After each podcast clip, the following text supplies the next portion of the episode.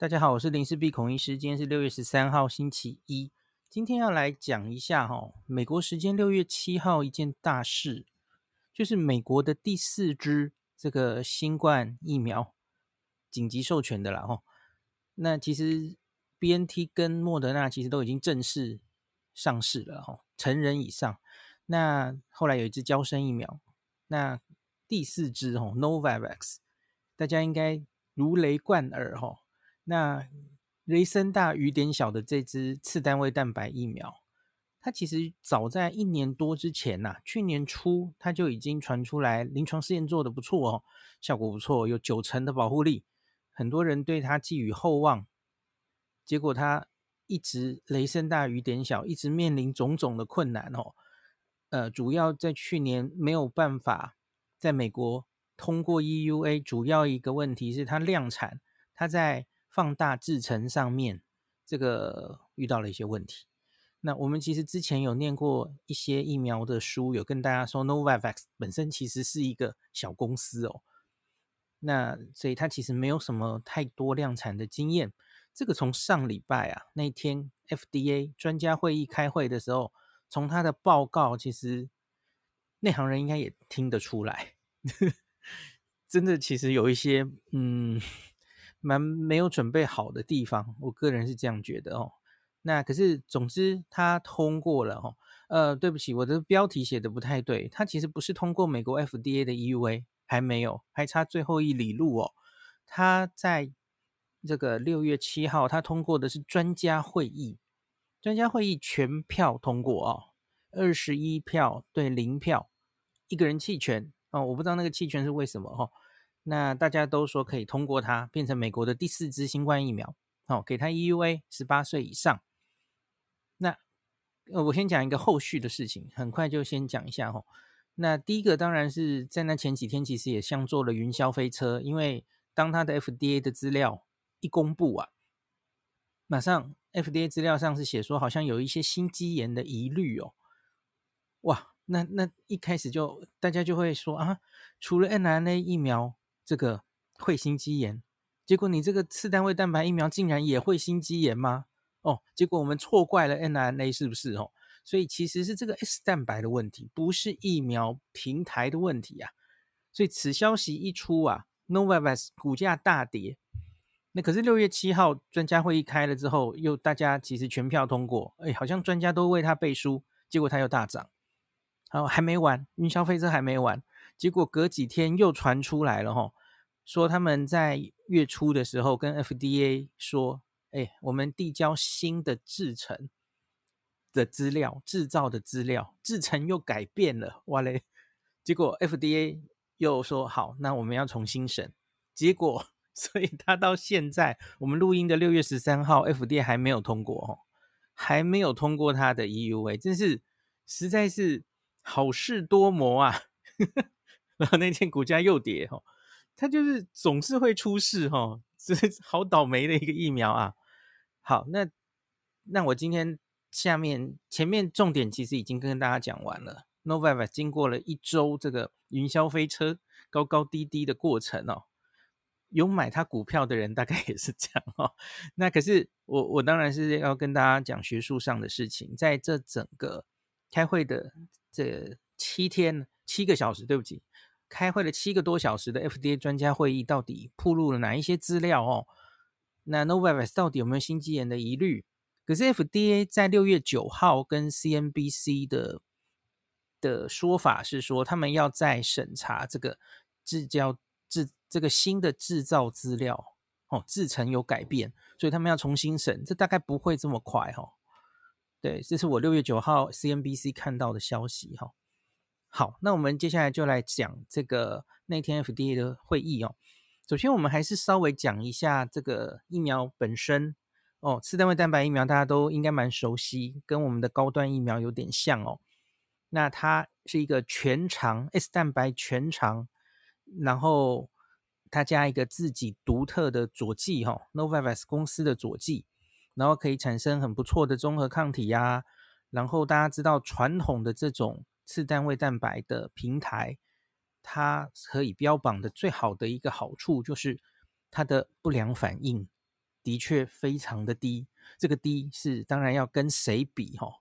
跟我们目前已经打了两年多的，不管是 mRNA 疫苗，或是这个呃腺病毒平台的疫苗相比，它的不良反应真的都很低。来，我来很快的讲一下这个发烧，我们就讲发烧就好了哈。那它其实还有分年轻人跟老人家哈，十八岁到六十四岁，还有大于六十五岁。你们要不要猜猜他发烧的比例有多低呀、打第一剂呀、零点四 percent。它的安慰剂组也是零点四 percent。你说妙不妙？哦，两边都很低哦。这跟我们高端跟联亚数字差不多嘛，就都很低哈。好，这是第一剂。好，第二季的确有高一点了哈。第二季在年轻人十八岁到六十四岁。六 percent 够低吧？哦，那老人家大于六十五岁，两 percent 哦，真的第二季会稍微高一点点哦。那那局部会怎么样呢？红肿热痛，我跟大家讲，打针那个局部会痛，那那是很很正常的了哦。年轻人这个痛大概有六十 percent，安慰剂是二十二 percent，老人家低一点哦，老人家三十八 percent，然后安慰剂只有十六 percent。那第二剂的痛就会高一点哦，第一剂可以高到八成，老人家是六成哦，注射的部位会疼痛，可是会不会红肿呢？我跟你讲，几乎不太会哦。那个局部反应哦，第一针啊，这个红肿都在一 percent 以下。那到第二季哦，如同刚刚说的那个发烧的比例会稍微高一点了哦，大概就是六 percent 左右哦，也还是非常的低啊哦，所以它相对是一个。是我们蛮熟悉的，其实你可以跟说跟高端联雅都差不多的哈，大家都是次单位蛋白疫苗嘛哈。那所以呢，不管是在这这整个开会，那个 Peter Marks 或是一些专家，其实对他寄予厚望的地方是哦，因为美国到目前其实还有部分顽劣分子 完全不想打疫苗的哦。美国到目前为止这个。大于十八岁成人哦，施打率应该是，嗯、我写在哪里？等一下哦，写到哪去了？哈，七十六 percent，七十六 percent 至少注射过一剂哦。所以你反过来说，二十四 percent 十八岁以上的美国人哦，大概还有两千七百万美国人，他是一剂疫苗都还没有打的。那他们当然有一些是顽固的反疫苗人士，可是。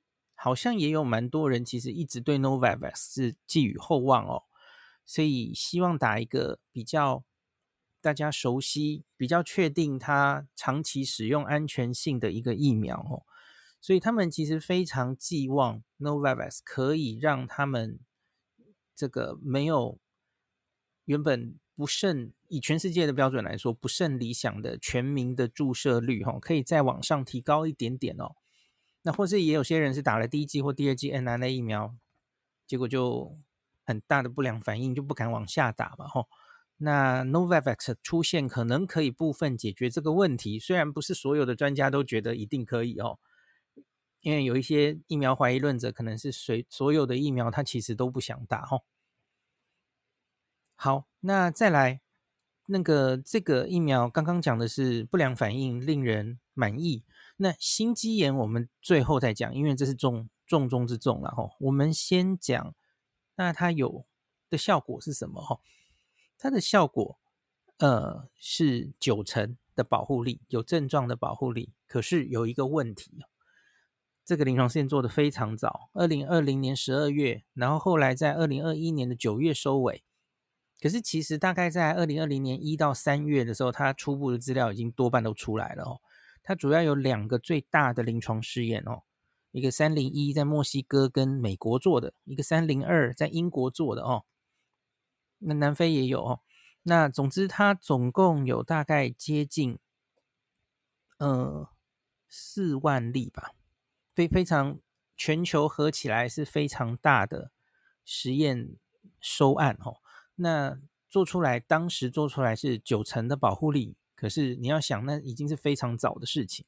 当时流行的变种病毒是什么呢？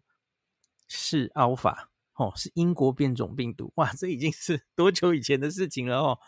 那他像是在他在三零一的那个临床试验里，哈，美国墨西哥执行的哦，他临床试验中只有七十五例感染，哦，那有对照组有那个实验组嘛，哦，那在这七十五例里面有病毒培养出来的哈，它五十三 percent 超过一半都是 Alpha，都是英国变种病毒。那当当时那个时间 Delta 才刚刚要出来嘛，哦，那我看他追踪的时间看起来应该也没有太久哦，他。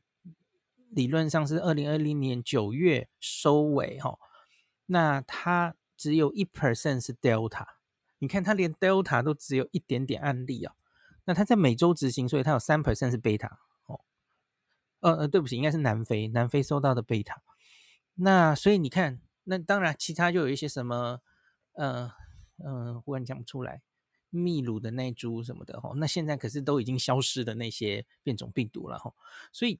这一个资料对现在的全世界来说，到底有没有意义啊？你你你应该审查的时候，现在流行的是 Omicron，甚至是 Omicron 的后续全部都出来了哦。那到底你的这个疫苗打两针，那打三针哦，你有没有资料对 Omicron 的资料好吗？哦，作为加强针什么的哦。好，跟你讲，他几乎没有附资料。在最后问答的时候，哈，因为一定有专家会问这个问题，所以他最后又把哦，赶快把这个我们也有第三针的资料哦，哈，我们对 Omicron 也产生很好的抗体哦，他终于把备用的资料秀出来，就很快的就过去了，哈。所以昨天叶斌开房就谈到这个 Novavax，他他是用放水形容的，因为因为其实就是大家用。大方向来说是觉得美国需要这个第四个疫苗，而且是完全不同平台的疫苗。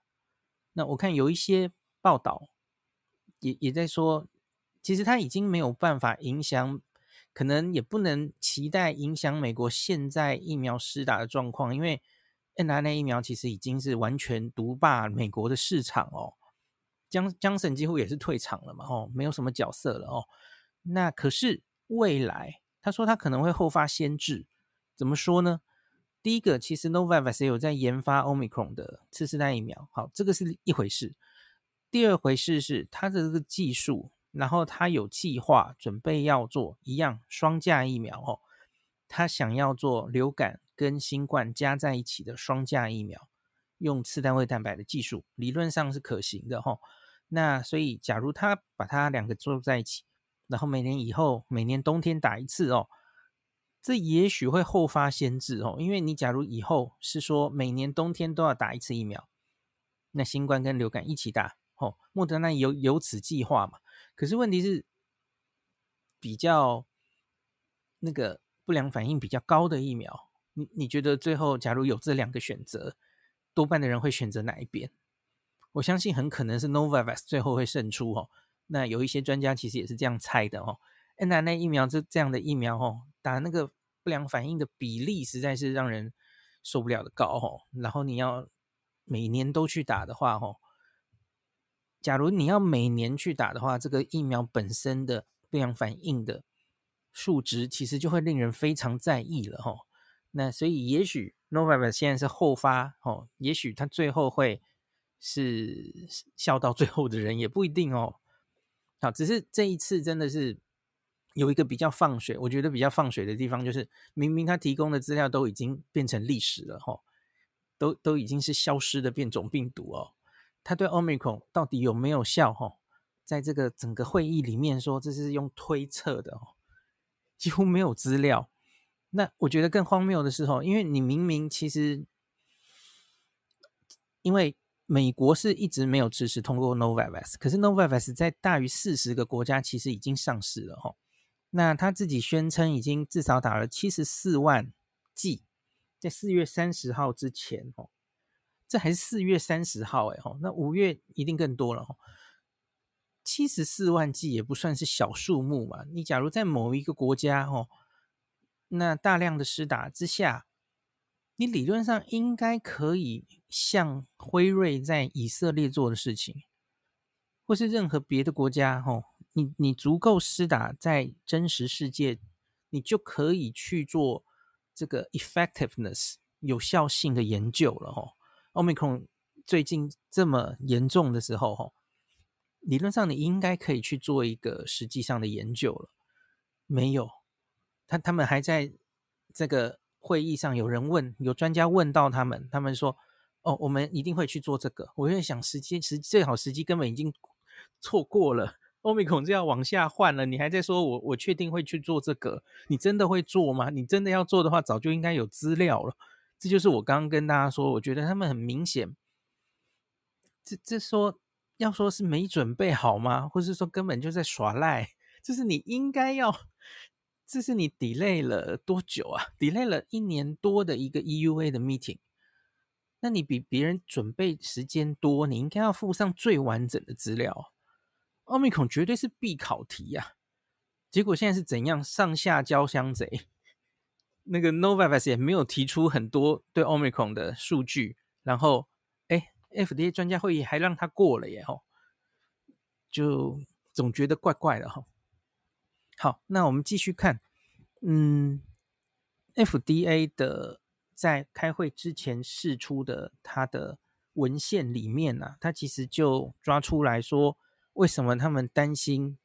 一开始试出的资料说，哎，他好像有心肌炎的风险哦，是这样的。他总共在他所有的临床试验的这些案例里面啊，他总共跑出了七例这个疑似的这个心肌炎或是心包膜炎。那有一例是对照组里面，可是其他都是有打，都是有。打那个 Novavax 疫苗的，所以有六例哦。那这个六例里面，我们都知道，在 n r n a 疫苗看到的心肌炎多半是发生在第二季，然后就是抗体冲的最高的时候。那通常在第二季之后的七天之内了吼。那 FDA 整理的这个文献，他就把它都列出来嘛吼。那其实你一看就会触目惊心，因为好，我我就直接把它，他就列出来每一个案例的状况哦。好。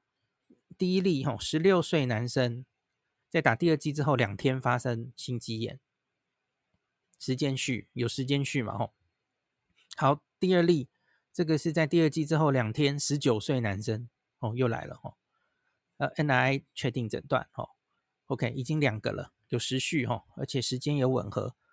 好，第三这个二十八岁男生哦，打了 Novavax 的第三剂，因为他们已经有做第三剂、第四剂的研究了哈。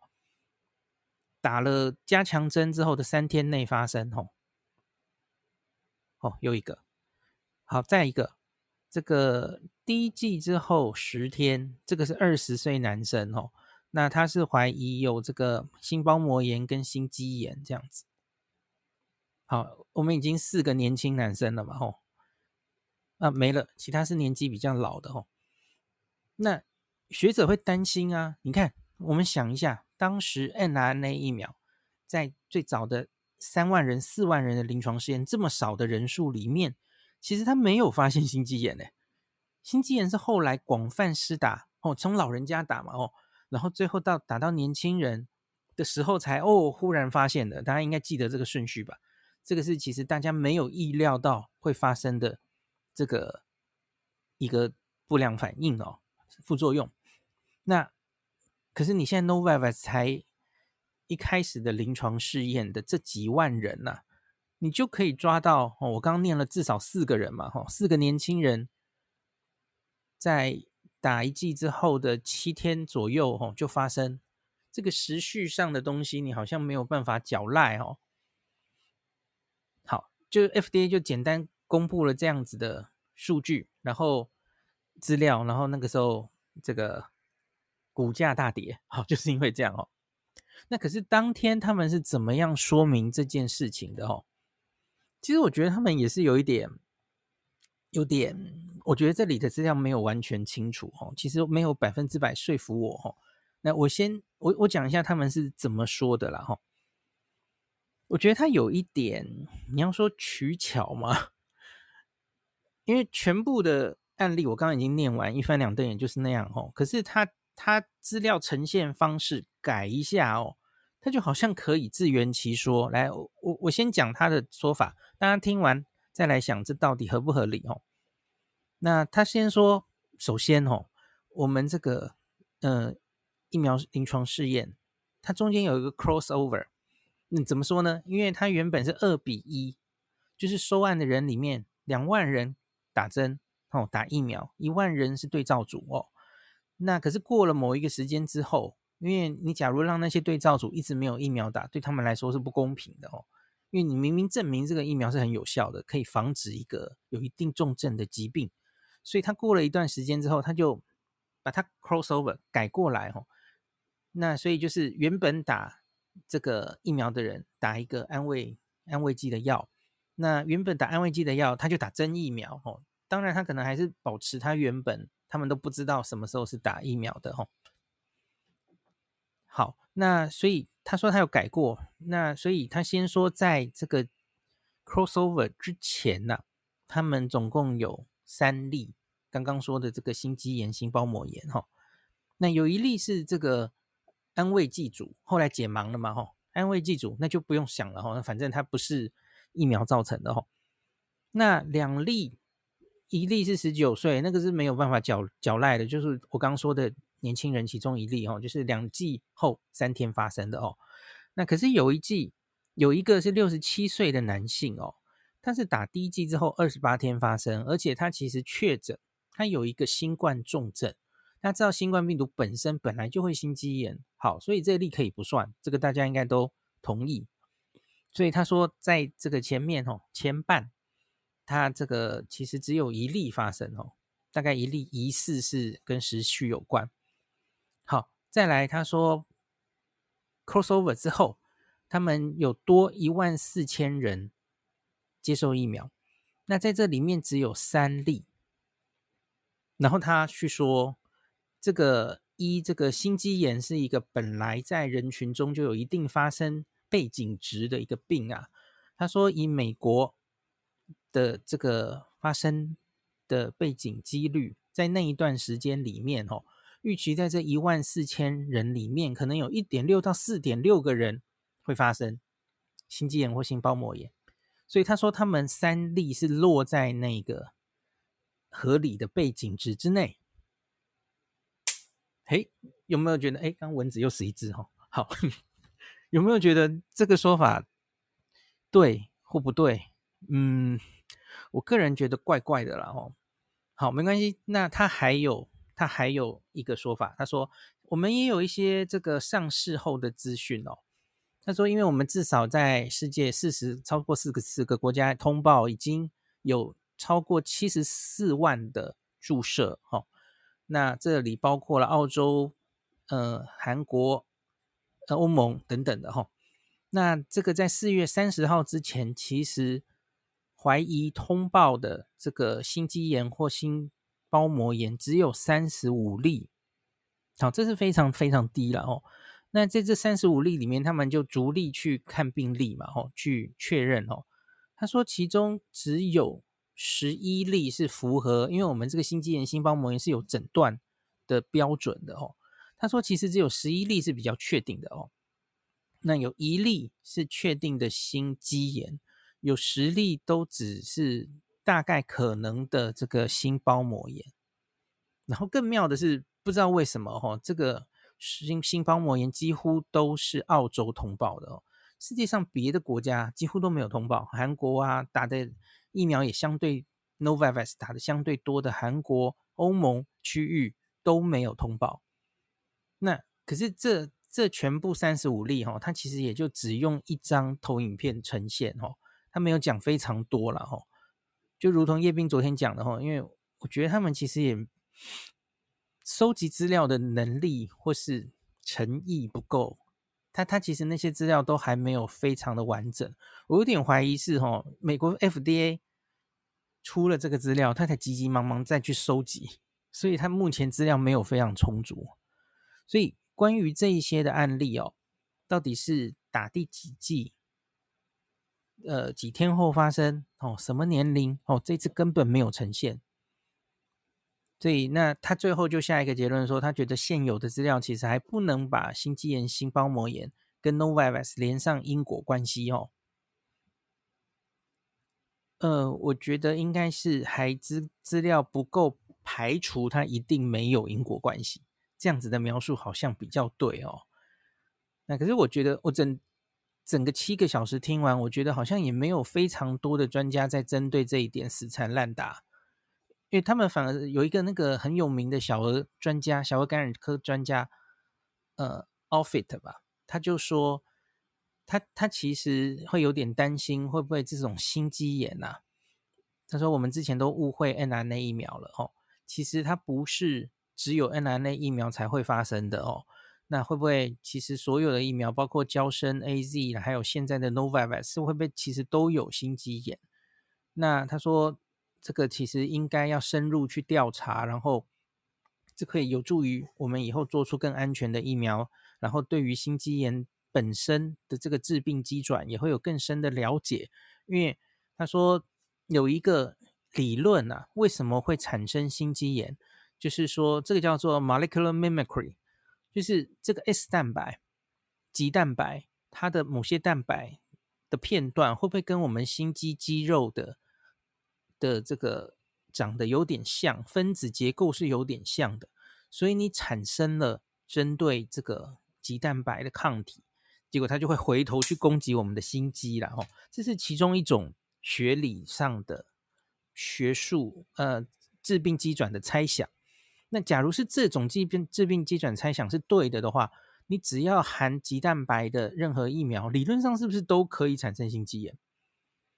呃，这是一个理论，所以有一个专家提出这样的问题，哈，可是其实也是莫衷一是啦，没有特别的答案，哦。那最后主席就打圆场了，哈，主席就说，啊，这的确是很重要的问题，然后，可是我们接下来可能就是要继续小心观察了，哈，在这个 Novavax 大量施打之后，它后续。在详细追踪心肌炎的几率到底有没有发生哦？那其实这件事可能不会在美国发生，然 后美国大概短期内也不会大量施打 Novavax，我不觉得，我不觉得会哦，可能要靠别的国家了吧？吼，好，那整体来说大概讲完了吼，我觉得 Novavax 它目前其实昨天的呃七号的这个会议，我觉得是终于。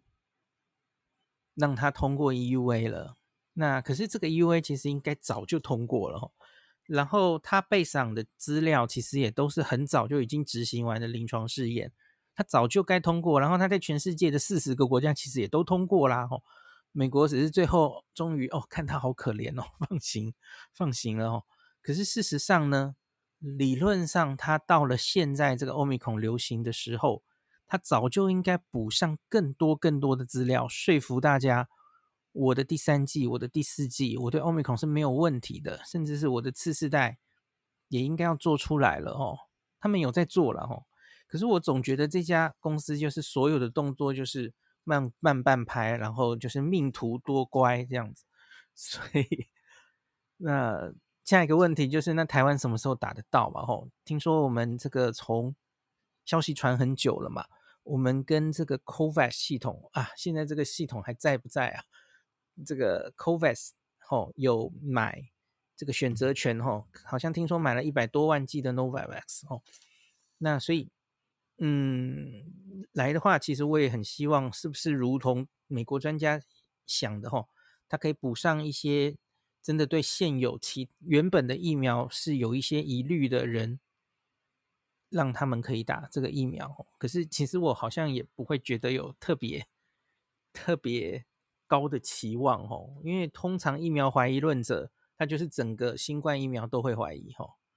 那加上最近又传出了这个哦，Novavax，我们今天讲的话题，它会不会跟心肌炎有关？我我常跟大家讲嘛，这个技术是旧的，是我们信赖的，可是问题是这个蛋白是新的啊。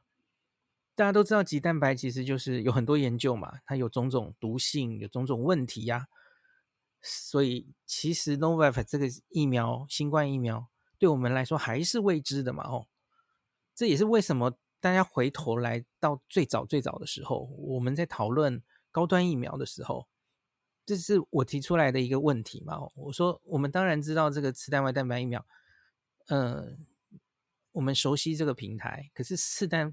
棘蛋白是新的啊，陌生的一个蛋白。那它长期或是它做成疫苗，到底会不会有什么我们想象不到的副作用？我觉得几率的确是存在嘛。哦，好，总之这个可能要时间才能给我们答案哦。好，那今天就讲到这里，感谢您收听今天的林氏璧孔医师的新冠病毒讨论会。如果你觉得这个节目对你有帮助，喜欢的话，欢迎你推荐给你身边的朋友，或是在 Apple Podcast 上面留下评价，后也可以留言哦。五星好像每天 都可以留哦。希望大家当我的种子教师，推广正确的新冠卫教，以科学防疫，不要只以恐惧防疫。行有余力的话，欢迎您赞助林氏璧孔医师喝杯咖啡，让我可以在这个纷乱的时代继续分享知识。努力做正确的新冠相关卫教。如果你想看到更多孔医师分享的新冠疫情相关资讯，或是林氏必发的日本旅游资讯，欢迎你加入脸书上的日本自助旅游中毒者粉丝专业。那或是我也有 LINE 的官方账号，或是 Telegram。那这一些连接都在 p o c k e t 前面的我的电子名片里面，可以在一个页面就看到我所有的发声管道，都欢迎您加入。那我们就下一集再见喽。